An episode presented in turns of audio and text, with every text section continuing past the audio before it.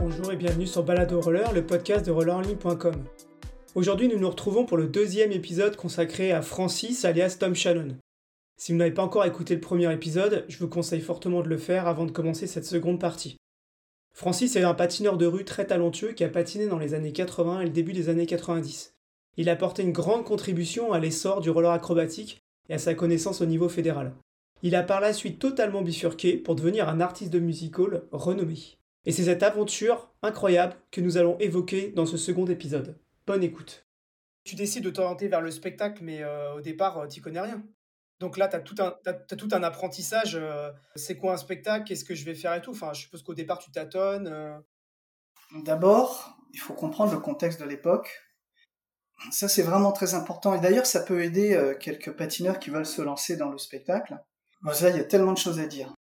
Mais je vais essayer de, de synthétiser. Il n'y avait pas de modèle économique.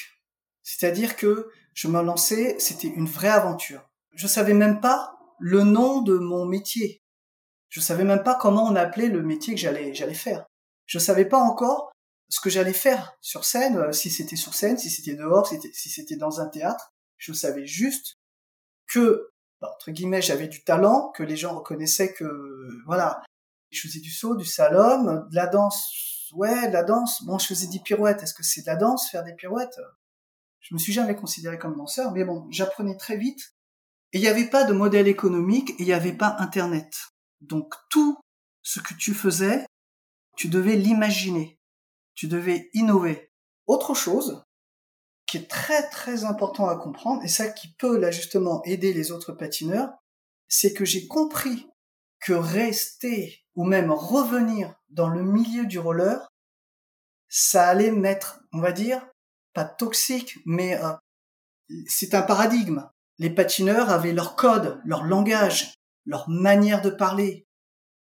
Et j'avais du mal à m'en détacher. À chaque fois que je revenais avec eux, je retombais dedans. Et j'avais compris qu'il fallait que je, que je m'en aille.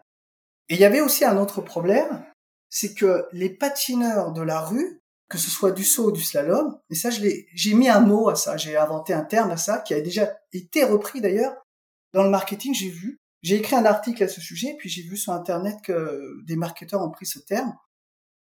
C'est le syndrome de l'expert. Alors qu'est-ce que c'est que ce syndrome de l'expert? Les patineurs de la rue, ils avaient le syndrome de l'expert. Mais d'autres, hein, ça peut être un informaticien, ça peut être n'importe qui, tous les corps de métier sont touchés. C'est quoi ce truc-là? C'est croire que tu es bon techniquement, que tu, tu améliores ta technique, que ça suffira. C'est une grave erreur. C'est une très grave erreur. Surtout si tu vas dans le spectacle. C'est pas la technique qui compte. C'est pas la technique. Après, tu vas me demander qu'est-ce qui compte. En tout cas, dans mon métier, c'est l'émotion. Exemple. Je me rappelle très bien quand je faisais du saut avec Home euh, au 340. On inventait des noms de figures, on faisait des sauts. Alors, il y avait le sac à dos. Après le sac à dos, il y avait le sac à dos catch. Puis après, on savait plus quoi catcher. Alors on catch, on catch les roues. Et puis pourquoi pas, on catcherait la roue extérieure avant. C'est ça le syndrome de l'expert. Ça sert à rien. Et à chaque fois que je revenais voir euh, des anciens patineurs, la majorité, ils étaient dans le syndrome de l'expert. Mais tu le vois d'ailleurs. Tu le vois d'ailleurs aujourd'hui si tu vas sur Internet. Voilà, ils, pensent que la technique est la chose la plus importante. Or, or, la technique, c'est qu'un instrument. C'est pas une fin en soi la technique. C'est c'est pas une fin en soi. Voilà. Et euh, sachant que euh, je voulais devenir pro dans le spectacle, que j'avais pas d'avenir dans, d'avenir dans la compétition, j'ai coupé les ponts, je suis parti. Euh, donc je suis allé à, à l'armée. À l'armée, je m'entraînais, euh, j'entrais pas chez moi. hein. Je m'entraînais, euh, j'entrais chez moi une fois par mois seulement. Et sinon, je restais à la caserne, au gymnase, pour m'entraîner. Une fois que je suis sorti de, mon service militaire, j'ai réussi à trouver près de chez moi un- une cave. J'ai mis au point, alors accroche-toi. Bon, j'ai fait des spectacles entre temps, hein, mais j'ai mis six ans dans une cave pour mettre au point le numéro que tu connais. Le numéro dont tu parles, c'est le numéro où tu fais en fait un peu d'équili- d'équilibrisme, euh, où tu places des euh, tubes De, de, de, de Ouais, cylindres. les uns sur les autres avec une passerelle au-dessus et où tu es en équilibre, euh, en équilibre sur, sur cette passerelle euh, en roller. Voilà, c'est ce numéro. Bon, tu as certainement vu un extrait, mais le numéro dure, dure 8 minutes. il y a 8 minutes de numéro sur scène. Et, c'était très bien comme ça que je me coupe des patineurs de la rue, parce qu'en fait, là, j'ai désappris. Et, j'ai appris que euh, c'est pas la technique qui compte. Évidemment, il y a, de la technique, mais qu'il y a une manière de regarder ton public, il y a une manière de, de, rentrer sur scène, il y a une courbe, il y a la courbe de l'émotion, comment tu rentres, comment tu crées de l'émotion, comment tu sors de scène, comment tu as un cas, comment tu joues de ton personnage. Et tout ça, euh, je l'ai fait. Je commençais un petit à petit, c'était en parallèle. Hein. J'envoyais des, prospectus un petit peu partout, mais j'ai quand même mis six ans dans, dans une cave pour qu'il soit vraiment au point. Et quand je dis au point, c'était vraiment un, entraînement intense parce que j'étais même, on va dire, dur envers moi-même. Mon entraînement technique, parce qu'après il y a tout le marketing, il y a, plein de choses. Hein. Voilà, il y a la construction, il y a la musique, le montage audio. À l'époque, il n'y avait pas beaucoup de matériel pour faire du montage et tout ça. Bref, techniquement, j'arrivais le matin dans ma cave et je me je disais, ok, tu fais le numéro, il dure 8 minutes, tu dois le faire dix fois de suite sans faire une erreur. À chaque fois que tu fais une erreur, tu recommences pour recommencer dix fois de suite. Ça pouvait durer très très longtemps parce que dès que je, si à la neuvième tentative, donc je fais dix fois un numéro qui dure huit minutes. Si à la neuvième tentative, je fais une petite erreur, hein, ne serait-ce que faire tomber mon nunchaku par terre, un petit écart, je recommence à partir de zéro. La série de 10. Et puis en fait, c'était très bien. C'était très bien parce qu'après sur scène, j'étais assez à l'aise, tellement j'avais l'habitude. Attention, t'as toujours le track. Euh, j'étais tellement euh, préparé mais c'est pas du jour au lendemain. Les gens des fois me demandent mais quand est-ce que t'as commencé à monter sur scène? Bah, C'était pas du jour au lendemain. C'était euh, bah, j'ai commencé à faire des démonstrations dans la rue. Il y avait des mairies, des villes, même des entreprises qui me demandaient de faire des démonstrations. Voilà, c'est progressif. D'ailleurs, je fais une très grande différence entre démonstration et spectacle. C'est pas du tout la même chose. Ça, je tiens à le préciser. Une démonstration, c'est une prestation technique où tu cherches à prouver tu es, fort. Un spectacle, c'est pas une prestation technique. La technique n'est pas une fin en soi dans un spectacle. C'est juste un outil pour présenter un résultat qui doit te créer de l'émotion, qui doit créer au spectateur une émotion. C'est vraiment très important qu'on comprenne bien, pour tous les patineurs qui veulent faire du spectacle, qu'on comprenne bien la différence entre une démonstration et un spectacle. Donc là, tu passes six ans à, peaufiner ton spectacle. Tu dis que tu envoies des prospectus un peu partout, etc. Ouais. C'est quoi les premières, euh, les premières réponses positives que tu as en fait? Comment tu mets un peu le pied à l'étrier? Donc je reviens un petit peu en arrière, il n'y avait pas de modèle économique et je savais même pas quel, quel nom portait mon métier. Et donc qu'est-ce que j'avais fait? Puisque à l'armée je m'entraînais dans le gymnase, j'avais créé un numéro, il faut que je revienne dessus parce que c'est important pour répondre à ta question. Mon but c'était de trouver un modèle, de m'inventer un modèle économique. Il fallait l'inventer. Si tu fais du saut parce que je sautais par-dessus des voitures, tu peux pas mettre une voiture tout le temps, tous les jours, dans un endroit pour. J'aurais très peu de contrats. Si je fais du slalom, j'aurais très peu de contrats parce que tu peux pas toujours avoir cet espace. Et puis souvent c'est en extérieur. Il peut pleuvoir. Donc il fallait que j'invente un numéro dont le modèle économique me permettrait de passer partout, qui pouvait être présenté dehors comme dedans. dehors je voulais plus, mais euh, à l'abri, dans des théâtres par exemple, qui peut se faire sur une petite scène comme sur une grande scène, et qui soit très facilement transportable en avion. C'est très important que le, producteur qui t'engage à l'autre bout du monde n'ait pas à payer 500 kilos de bagages. Voilà, j'ai que 60 kilos de bagages. Donc tu vois, avec 60 kilos de bagages, je suis très mobile. C'est un numéro passe-partout. Et donc, qu'est-ce qui s'est passé au début? Une fois que je commençais à, à comprendre un petit peu la tournure du modèle de mon numéro, j'ai commencé à faire des vidéos. Franchement, quand je les regarde aujourd'hui, euh, j'ai honte parce que c'est, voilà, je rigole. Non, mais c'est vrai. C'est le début. Euh... D'ailleurs, j'avais le syndrome de l'expert. Je faisais du nunchaku en même temps. Je lançais mes nunchaku, je le fais toujours. Je lançais mes nunchaku, je les rattrapais dans le creux de la cheville. Je faisais des pirouettes assises sur une jambe avec le nunchaku accroché dans le creux de la cheville. En fait, ça sert à rien. Au début, tu penses que c'est la technique qui va te servir, à trouver des contrats? Bah pas du tout. Mais je suis tombé dans ce piège. Donc j'ai compris ça petit à petit. Et donc à l'époque, c'était les pages jaunes. Donc j'allais à la poste, j'ouvrais les euh, les bottins et je regardais, je cherchais agent artistique. On est en 93 là. Hein. Je prenais un carnet, je notais tout, leur adresse, et euh, je leur envoyais des cassettes, parce que c'était des, des VHS à l'époque. Mais ce qu'on dit pas, ce que agent artistique, ça veut rien dire. Agent artistique, producteur, ça veut rien dire. Agent artistique de quoi? De mannequin De comédien De quoi? De cirque? Donc, en fait, c'était juste écrit agent artistique. Et moi, je faisais une liste euh, interminable et je faisais des, des copies de VHS en, par centaines et je les envoyais partout en France. Et c'était très dur de connaître à qui m'adresser à l'extérieur de la France. Il n'y avait pas Internet.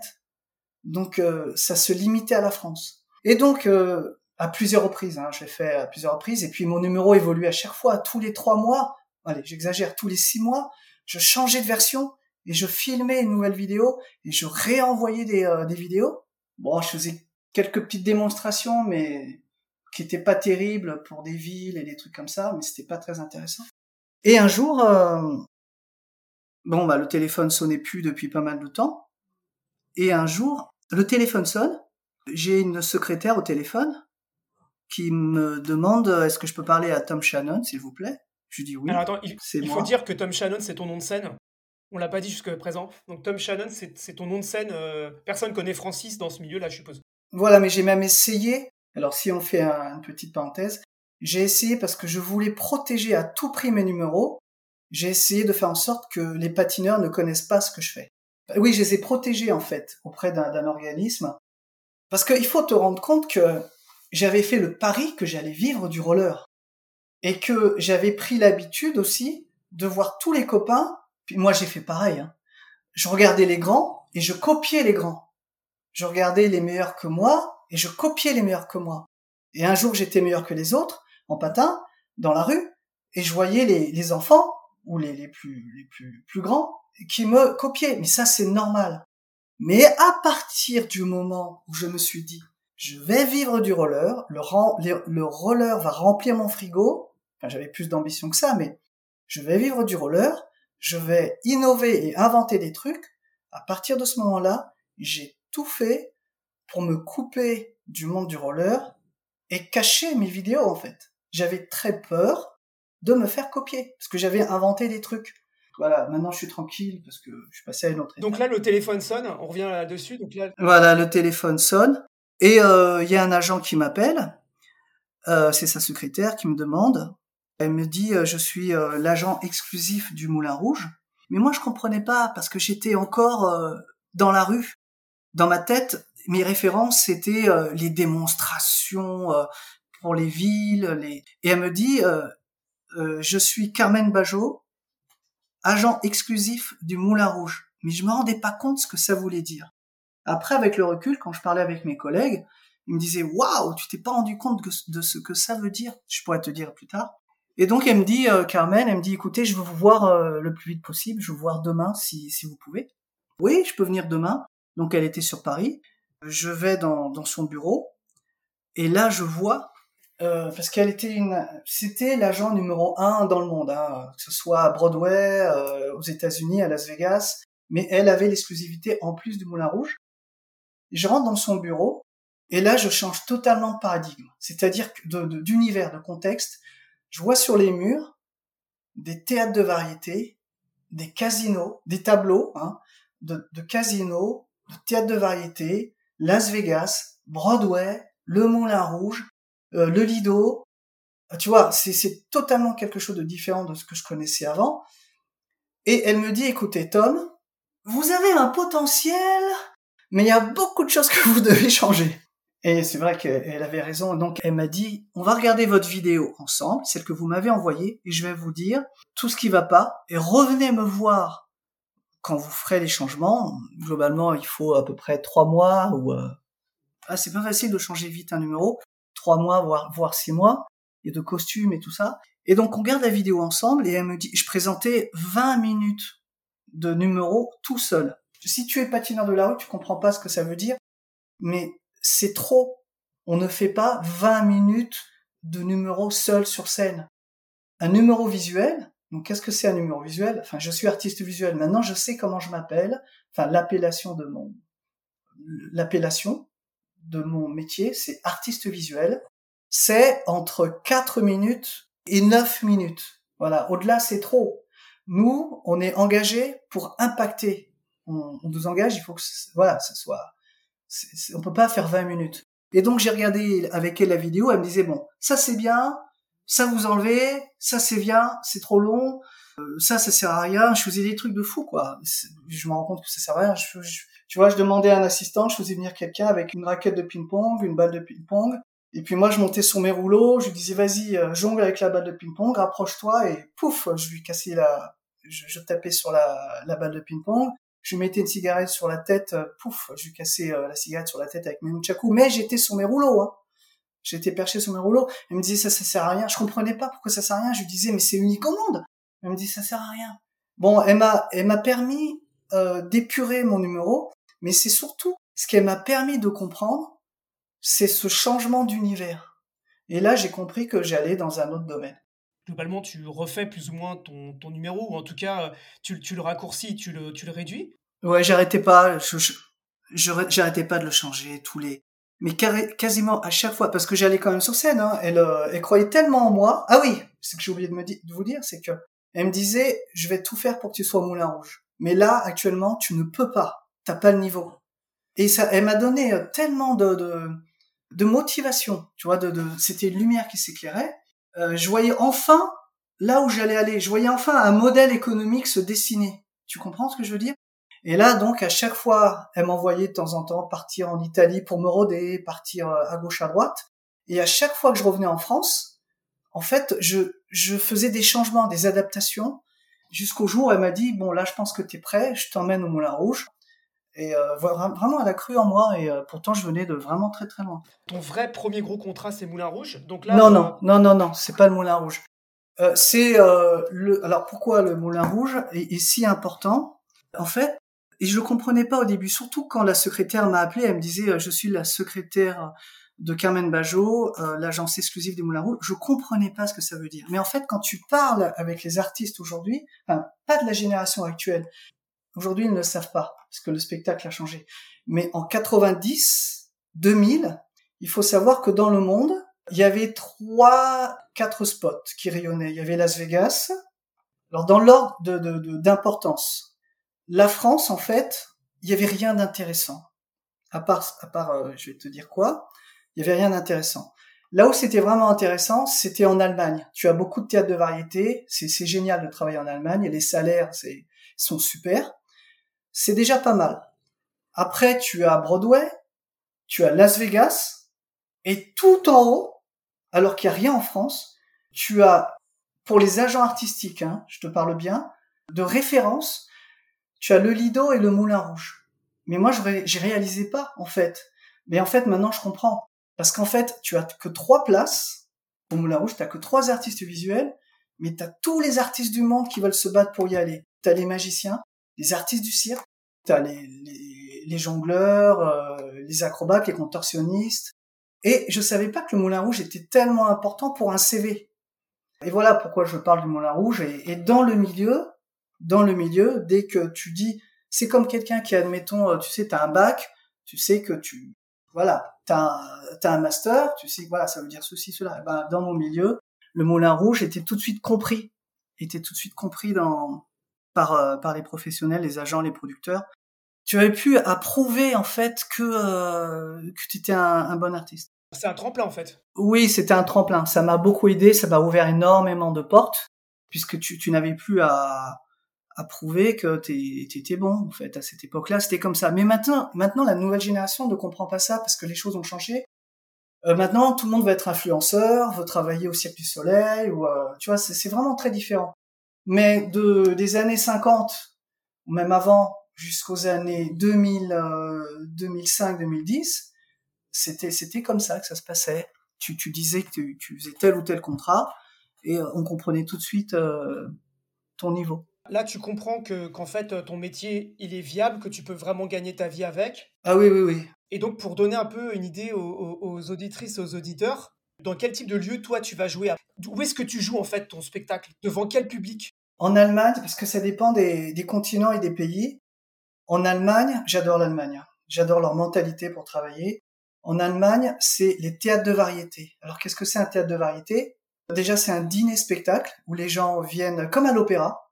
Ils viennent euh, bien habillés et dîner, manger, boire. Sur scène, il y a des artistes visuels comme, est-ce que vous connaissez, je pense que vous connaissez tout de suite, bon c'est un peu ringard pour certains, l'émission de Patrick Sébastien, le plus grand cabaret du monde. Voilà. Et eh ben en Allemagne, c'est très culturel en fait. Ça n'existe pas en France. Mais en Allemagne, on appelle ça des théâtres de variété. C'est comme ici en France euh, le cinéma où euh, et, donc les gens viennent voir des artistes visuels. Donc dedans, sur scène, tu as des magiciens, tu as euh, aussi des artistes de cirque qui font en même temps du cabaret, parce que le cirque le cabaret, parfois, on peut passer de l'un à l'autre en fonction de l'adaptation de son numéro. C'est ces artistes-là, c'est dans ces lieux-là. Alors ça, ce sont des théâtres de variété en Allemagne. Après, tu as des casinos. Moi, j'ai travaillé, par exemple, euh, à, côté de Hong Kong, à Macao, le casino qui s'appelle le Grand Lisboa. Ben, c'est un casino euh, qui est fantastique. Et, donc là, il y a une scène avec des danseuses. Hein, c'est un petit, c'est un spectacle. Euh, je travaillais des deux fois par jour, euh, plus. C'est beaucoup, hein. Travailler plus que deux fois par jour, c'est beaucoup. Même si tu restes huit minutes sur scène, euh, c'est fatigant. Tu as les croisières, j'ai fait beaucoup, beaucoup, beaucoup, beaucoup de croisières. Beaucoup, beaucoup de croisières. C'est des gros bateaux où tu as, as 5000 passagers avec des théâtres qui accueillent 2000 personnes. Et donc, comme il y a deux, il y a deux séances, hein. il y a une séance à 22, à 20 heures et une séance à 22 heures. Donc quand il y a le spectacle de 20 heures, il y a 2000 personnes qui viennent voir euh, le spectacle. L'autre moitié des passagers, les autres 2000, vont dîner. Pendant qu'ils dînent, la première moitié regarde le spectacle. Une fois que le spectacle est terminé, ils se croisent pour que ceux qui ont fini de dîner viennent regarder le spectacle et ceux qui n'ont pas dîné aillent dîner.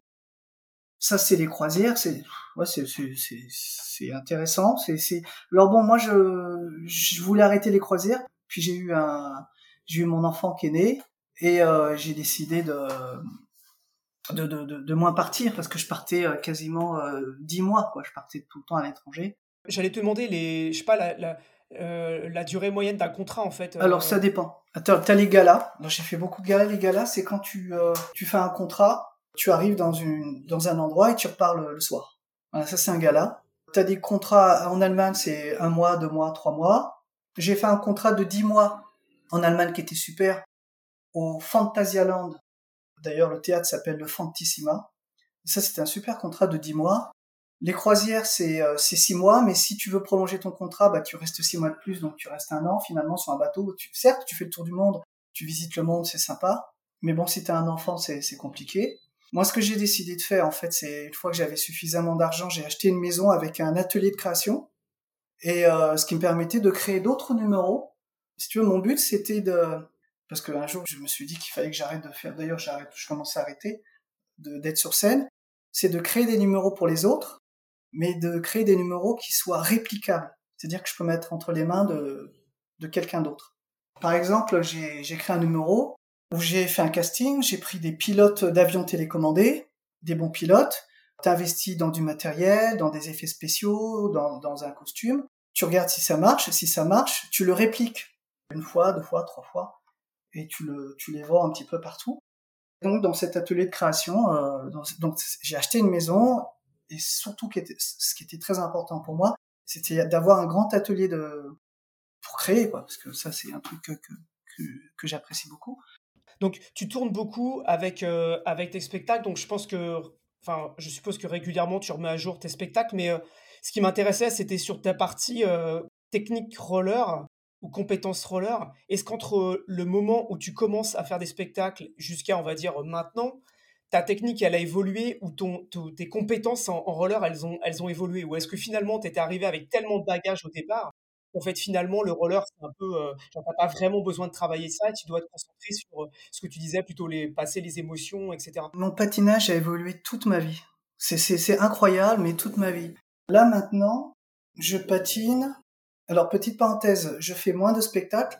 C'est un choix volontaire parce que tu pensais peut-être que je fais toujours autant de spectacles. J'en fais, mais je, je, refuse beaucoup de spectacles parce que j'ai un autre business. Mon patinage a évolué tout au long de ma vie, tout au long. J'ai eu ma période vitesse, j'ai eu ma période saut avec euh, ce qu'on ressent quand on fait du saut, ma période slalom, ma période catch. Tu te rappelles, je sais pas, tu sais que j'ai fait du catch sur le périph et tout ça. Et quand j'ai créé mon spectacle, je me contentais de mes acquis.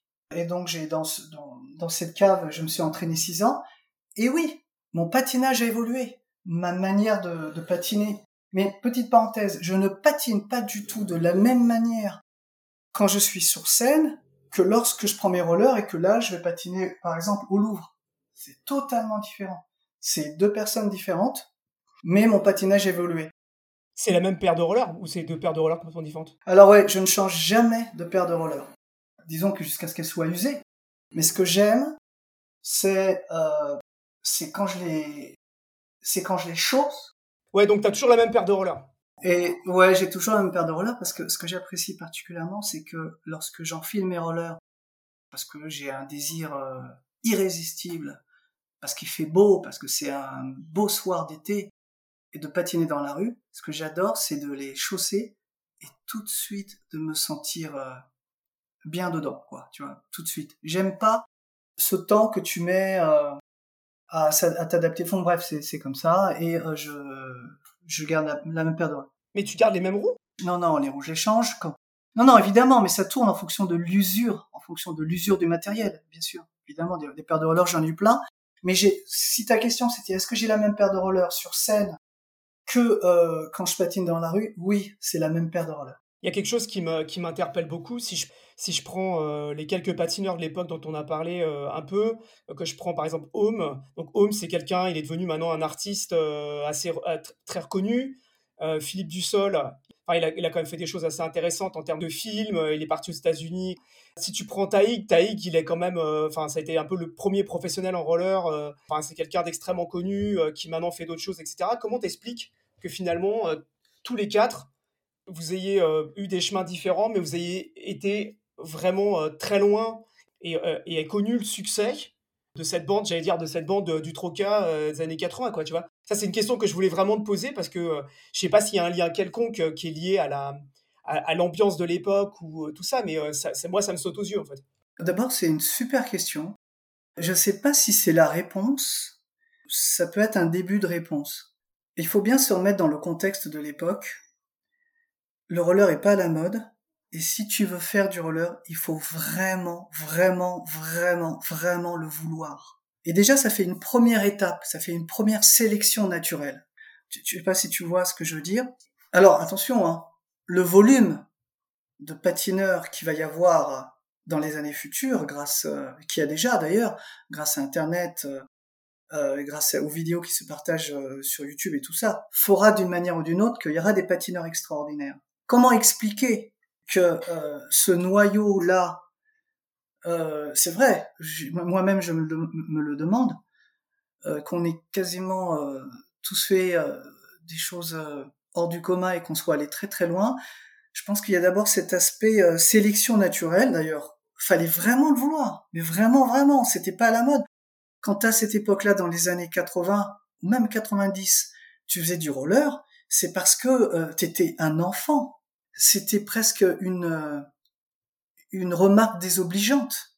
Pour vraiment comprendre le contexte, je pense qu'il y avait une très très belle émulation. Je dois reconnaître que euh, cette émulation, elle a commencé au Troca.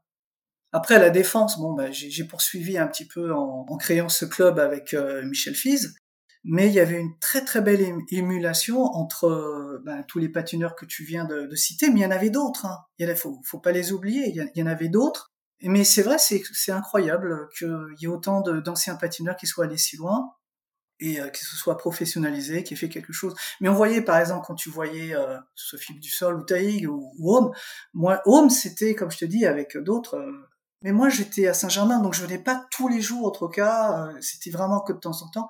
Mais Home, par exemple, déjà très très tôt, je voyais qu'il était talentueux. C'est vraiment quelqu'un qui, a du génie en lui, ça se voit tout de suite. Tu vois, c'était mon meilleur, euh, mon meilleur rival. Vraiment, c'était mon meilleur rival et euh, je crois que j'ai appris de lui, il a appris de moi et, comme on a appris de Philippe, on a tous appris ensemble et ça a créé une émulation.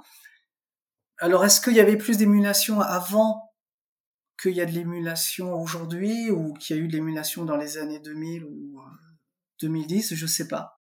Mais c'est vrai que c'est une très bonne question. Taïg était un petit peu plus jeune.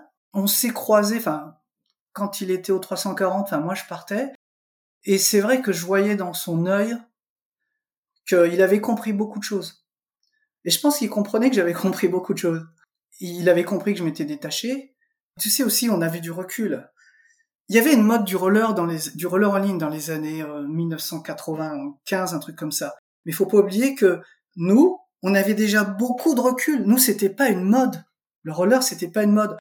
Donc c'était une mode pour euh, bah, ceux qui commençaient, mais pour nous, c'était pas une mode. Donc, je pense que quelqu'un comme Home ou Taïg ou les autres, on avait suffisamment de recul pour se dire, ok, ça, ça doit pas s'arrêter là. C'est pas une fin en soi. Le roller n'est pas une fin en soi. C'est euh, c'est un outil euh, qui va nous permettre d'accomplir quelque chose dans notre vie. Et que ce soit la mode ou que ce soit pas la mode, ça change rien pour nous. Tout à l'heure, tu parlais de, du côté visuel et des émotions. Euh, si je prends un Philippe Dussol euh, qui saute par-dessus une voiture, ou un, enfin quatre voitures ou un hélicoptère, je pense qu'il avait très très bien compris euh, le côté visuel et le côté. Enfin, tu vois, c'est hyper important. Et, un, Taïg qui, qui comprend le premier, en, en, France, mais certainement. Enfin, il, il, comprend très tôt qu'il veut faire du roller pour de vrai et qu'il va être professionnel et qu'il va pas faire comme les autres, il va pas boire et tout, mais il va s'astreindre à une vraie euh, enfin, il va s'astreindre à la même chose, à la même chose que tu racontes toi pour le musical, mais lui pour le roller. Discipline. Les raisons que tu donnes, effectivement, permettent d'expliquer un, un peu ça. C'est vachement intéressant de, justement de parler à des gens qui ont, le recul et qui, euh, qui quand le line arrive euh, avec l'argent, en fait, eux, ils ont déjà assez de recul pour savoir. Exactement. C'est ça. Parce que je pense que Taïg, il a dû croiser, puisque lui, il avait déjà du recul, ceux qui font de la rampe, ils ont plutôt l'esprit, euh, c'est un petit peu, on va dire, tu vois, ceux qui font du skate et ceux qui font de la rampe, ils ont un esprit, tu vois, c'est le fun avant tout, c'est c'est l'amitié avant tout. Et avec le recul qu'il avait, je comprends que sa priorité c'était euh, c'était de de se professionnaliser. Je comprends bien très très bien la position de Taïk. D'ailleurs, moi perso, j'aurais fait la même chose que lui. Avec le recul que j'avais, euh, j'aurais fait la même chose que lui. J'aurais pas pris le roller pour une mode et que c'est, c'est les rollers le problème.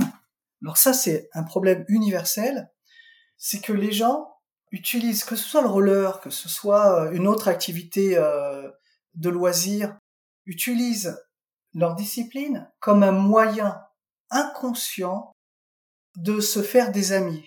Et il y a une phrase que j'aime bien ressortir, c'est il y a qui qui vient.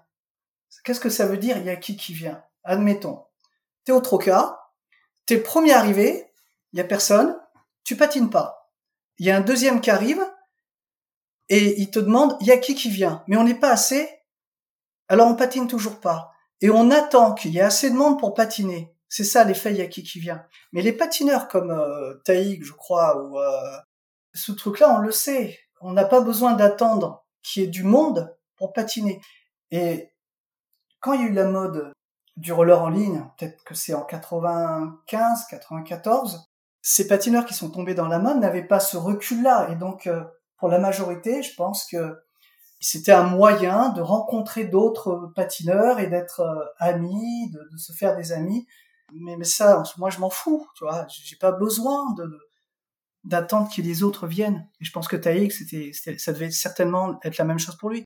Faut lui demander. Je compte bien que, qu'avec Alexandre, euh, dans les, dans les euh, mois à venir, on puisse interviewer euh, Taïg, Home, Philippe Dussol et tout ça, parce que c'est, c'est quand même une bonne partie de l'histoire. Quand j'étais au téléphone le mois dernier, tu m'avais dit c'est marrant, Francis, mais j'ai l'impression que vous, les anciens, vous voulez pas être interviewés. Et moi, c'est vrai, je voulais pas être interviewé, tu sais bien, ça fait je sais pas combien de fois que tu me demandes, mais ça m'étonne pas. Pour certains, déjà, ils ont peut-être pas envie de, parler de ça, mais ils vont ils vont se sentir peut-être incompris parce que c'était un autre contexte. C'est vrai que j'ai beaucoup beaucoup beaucoup hésité à accepter euh, ton interview. pas mal de gens qui, alors on a interviewé, qui étaient à Nice, à Marseille, etc., soit juste un peu après vous, soit à peu près dans les mêmes années que vous, et qui parlent et qui racontent des choses un peu similaires. Donc aussi l'intérêt, c'est de pouvoir, c'est de pouvoir un peu donner des idées de comment c'était le roller, le roller à l'époque. Alors je voudrais revenir sur un autre truc qui me semble hyper intéressant, c'est donc là tu commences à faire du musical, tu es tout seul. Est-ce que il y a d'autres gens qui faisaient du musical en roller? Oui, alors c'est parallèle. Alors le roller musical existe depuis très longtemps. La forme la plus euh, classique, et donc depuis euh, avant même ma naissance, depuis peut-être 50 euh, ans, c'est sous cette forme. Tu as sur une table circulaire ronde, peut-être à peu près de 2 mètres 50 de diamètre, un couple, donc l'homme porteur et la femme qui, elle, avec la force centrifuge, tournoie autour du porteur, et ils font des figures. Et c'est souvent des familles de cirque. Alors maintenant, avec Internet, il y a plein de gens qui copient et tout ça, donc il y a pas forcément des familles de cirque. Mais ça, ça, ça existait depuis très très très longtemps. D'autres formes dans le musical du roller, tu sais, il y avait un gars, on, s'est croisé une fois, il est venu me voir. Il jonglait euh, en roller, c'était pas mal, il faisait des têtes de variété, là on est dans les années 90. Il avait une espèce de mini rampe, mais toute petite, hein. je sais pas, peut-être euh, de 1m50 de diamètre. Il faisait des, des va-et-vient et il jonglait. Voilà. Peut-être qu'aujourd'hui, oui, ça doit exister, mais euh, disons qu'il faut faire une, différence entre ceux qui viennent du cirque et qui font ce que je t'ai dit tout à l'heure, des portées en couple. Je suis pas trop sur ce qui se passe sur Internet, mais euh, pendant euh, pendant plus de peut-être 25 ans, j'étais tout seul. J'étais d'ailleurs pour te dire, le milieu est tellement petit qu'on se connaît tous, quasiment. De temps en temps, je croise un collègue, je le rencontre en Allemagne pour la première fois, et je le croise sur un bateau, ou je le croise en Asie, ou je le croise en France. Donc le milieu est très petit. Et quand quelqu'un fait quelque chose de nouveau, bah ça se sait tout de suite dans ce milieu. On n'est pas beaucoup hein, des artistes professionnels qui font, du, du musical. Il n'y en a pas tant que ça. Et malgré le fait que le milieu soit tout petit et malgré la barrière à l'entrée pour être capable de faire un spectacle un peu comme tu fais en roller, parce qu'il faut quand même des compétences en roller de très haut niveau pour faire ça. Malgré ça, tu avais quand même peur d'être copié. Ouais. Je comprends très bien que des gens puissent s'inspirer de tes spectacles, mais j'ai du mal à, voir comment quelqu'un qui sortirait de nulle part pourrait avoir les compétences nécessaires pour faire un truc avec un où, le niveau en roller est, si enfin si élevé quoi tu vois oui c'est vrai que d'autant plus que le numéro quand je le fais c'est ma personnalité qui, qui ressort donc ça c'est très dur à copier mais c'est pas que de ça dont j'ai peur. J'avais peur que, tu vois, l'équilibre sur rouleau, qui existe déjà dans le cirque, mais personne ne le fait en roller. Qu'en fait, des patineurs commencent à le copier et qui se banalisent. C'est-à-dire que tu sais, ça peut être comme le skateboard, ça peut être un jeu d'enfant, et, en fait, euh, que tout le monde se mette à prendre euh, un cylindre, une planche, et à faire du roller dessus, et qu'en fait, ça se banalise. C'est pas le fait de dire que c'est moi qui l'ai inventé. C'est surtout le risque que ce soit banalisé. Tu sais, ça va, ça va très très vite une mode. Hein. Tu prends un rouleau, un rouleau de chantier, n'importe quoi, euh, un tube en, en, PVC, tu mets une planche, tout le monde a une planche, tu te mets en roller, pof, tu lances une mode. Et ça, j'avais très peur de ça. Copier mon numéro dans son intégralité, c'est un peu plus difficile. Je voulais pas prendre de risques. Et puis c'est deux mondes différents. Je voyais pas pourquoi je et j'ai fait exprès aussi de m'éloigner des patineurs, parce qu'à chaque fois que je revenais, je retombais encore dans le, dans le syndrome de l'expert et je voyais, d'ailleurs, je, regarde même pas les patineurs. Je préfère ne même pas regarder les patineurs, je patine dans mon coin. Ça me ramène dans des mauvaises habitudes. Ça me redonne des réflexes que je veux pas, pas avoir. Déjà, t'es pas le seul à qui jusqu'à présent voulait pas parler euh, de son passé. Euh, je me suis pris aussi des refus de, de, certains autres qu'on a cités un peu pour le même genre de raison, quoi. Ou... Mais je continuerai euh, jusqu'à parce qu'un jour ils vont bien finir par, par parler, quoi.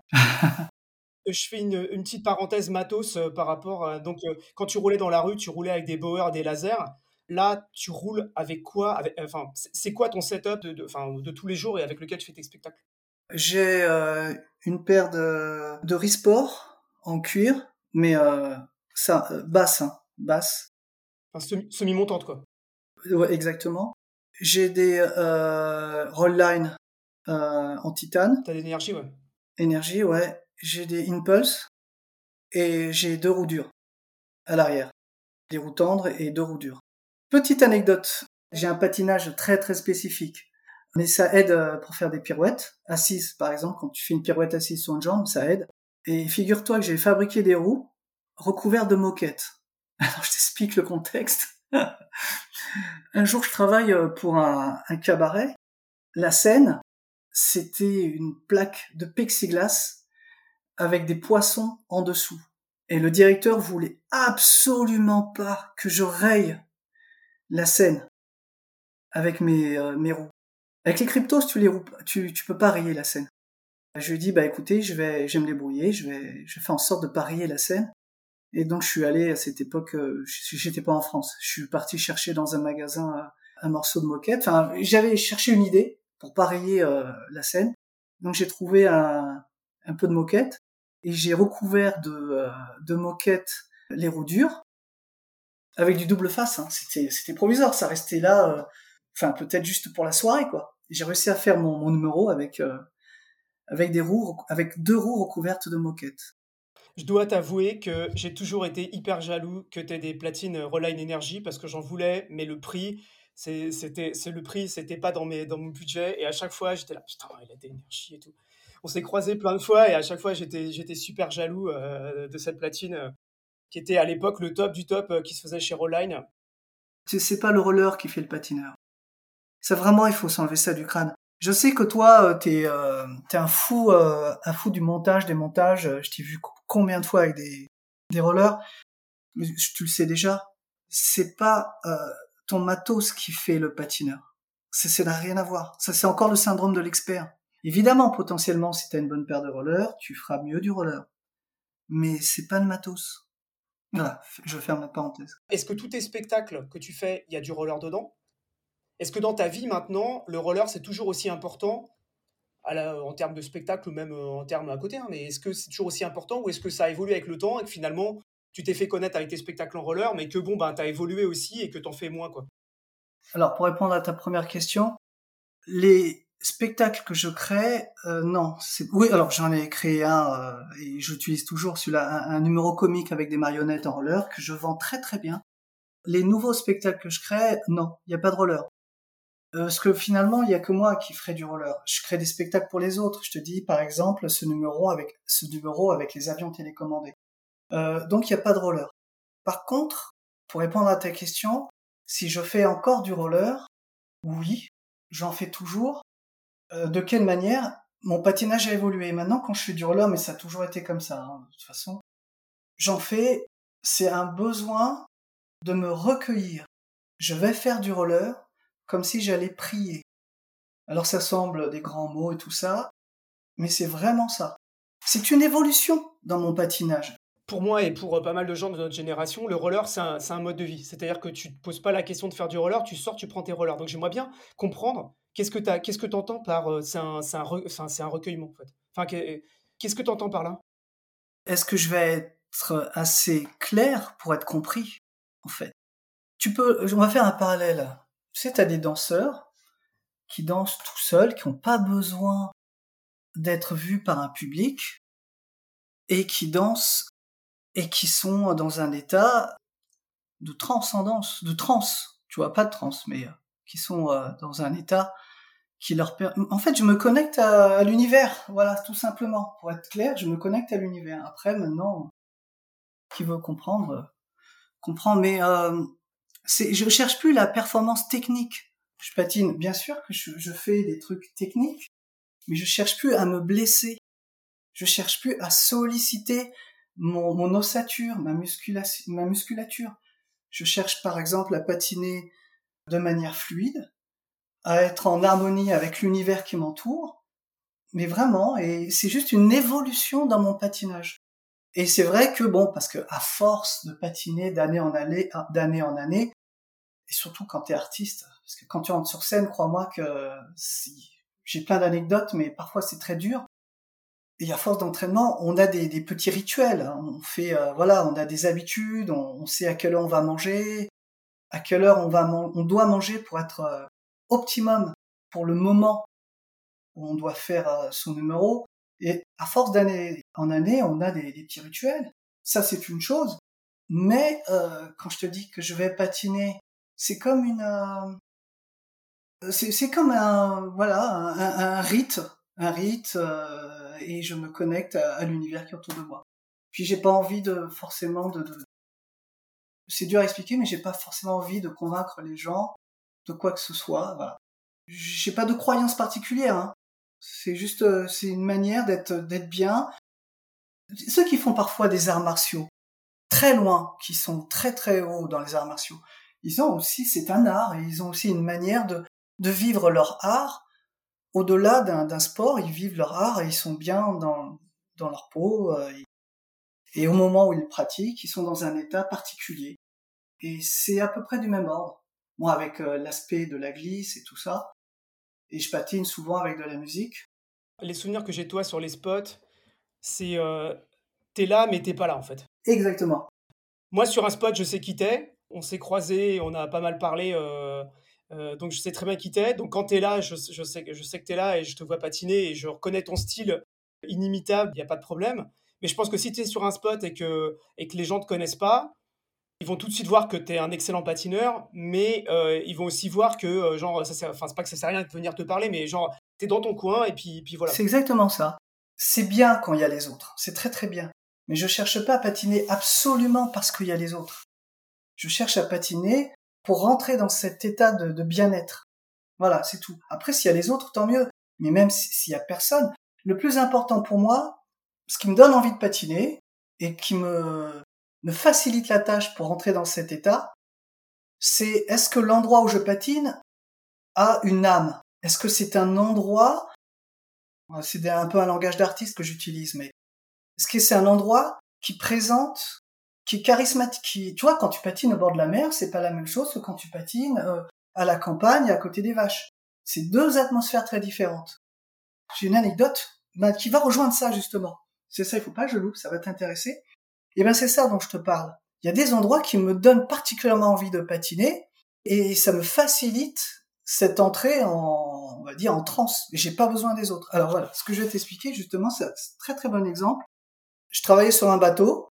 Le soir après le spectacle, quand tous les passagers allaient se coucher, tous les passagers, donc là il est 2 euh, heures du matin, après le spectacle, ou même je travaille pas tous les jours, euh, je prenais les clés de la discothèque, et la discothèque du bateau est à 5 mètres sous le niveau de la mer. C'était sympa de patiner 5 mètres sous le niveau de la mer. Seul, je mettais la sono en marche et je patinais. Tu vois, là, tu comprends Tu patines 5 mètres au niveau de la mer, tu sais où tu es, au milieu de l'océan, tu mets la musique à fond dans une discothèque, bah voilà, t'as pas besoin d'autre chose. Et là, c'est très facile de rentrer dans cet état de, et ça m'a beaucoup aidé à progresser en roller euh, de rentrer dans ces états euh, sans drogue ni rien enfin voilà. On arrive sur la fin de, l'interview. On a une question rituelle qui est une tribune libre. Donc là la tribune libre c'est euh, voilà tu as cinq minutes pour parler de ce que tu veux faire passer un message donc je te, je, te, laisse la parole pour, pour conclure si je dois expliquer l'une des raisons pour laquelle j'ai pu accomplir toutes ces épreuves parce que c'est dur hein, c'est pas c'est des épreuves c'est pas seulement la détermination, c'est aussi l'endurance à la détermination. Ça, c'est vraiment très important. Être endurant dans la détermination. Autre petit message que je voudrais passer à tout le monde, c'est que vraiment, moi, je prédis qu'il va y avoir plein d'accidents mortels. Quand je vois ce qui se passe aujourd'hui sur Internet, je sais pas, on n'a pas parlé de ça, mais moi je voulais battre des records, accrocher derrière une moto à 200 km heure, tout ça. Heureusement que j'ai pas fait tout ça, même si j'en étais prêt. Mais il y a, y a, une telle émulation aujourd'hui sur Internet où tout le monde essaye d'essayer de, de, faire du buzz, d'essayer de, faire des vues, qu'ils prennent trop de risques et totalement inutiles et ça va pas leur servir vraiment dans la vie. Et donc j'avais moi aussi l'intention de faire des trucs comme ça et avec du recul, je réalise que ça n'en valait pas la peine. Parce que là, vraiment, je prédis, dans les années qui vont venir, mais des morts dans tous les domaines, que ce soit dans le cirque, dans la moto, le BMX, le skate et toutes les disciplines, le parcours. Autre chose, euh, pour terminer, il faut faire attention, je suis pas là pour faire la morale aux uns et aux autres, mais quand tu te lances dans une aventure comme ça, faut faire attention de pas être, alors c'est une expression que j'ai inventée peut-être, euh, qu'elle existait avant, faut faire attention de ne pas être esclave de sa liberté.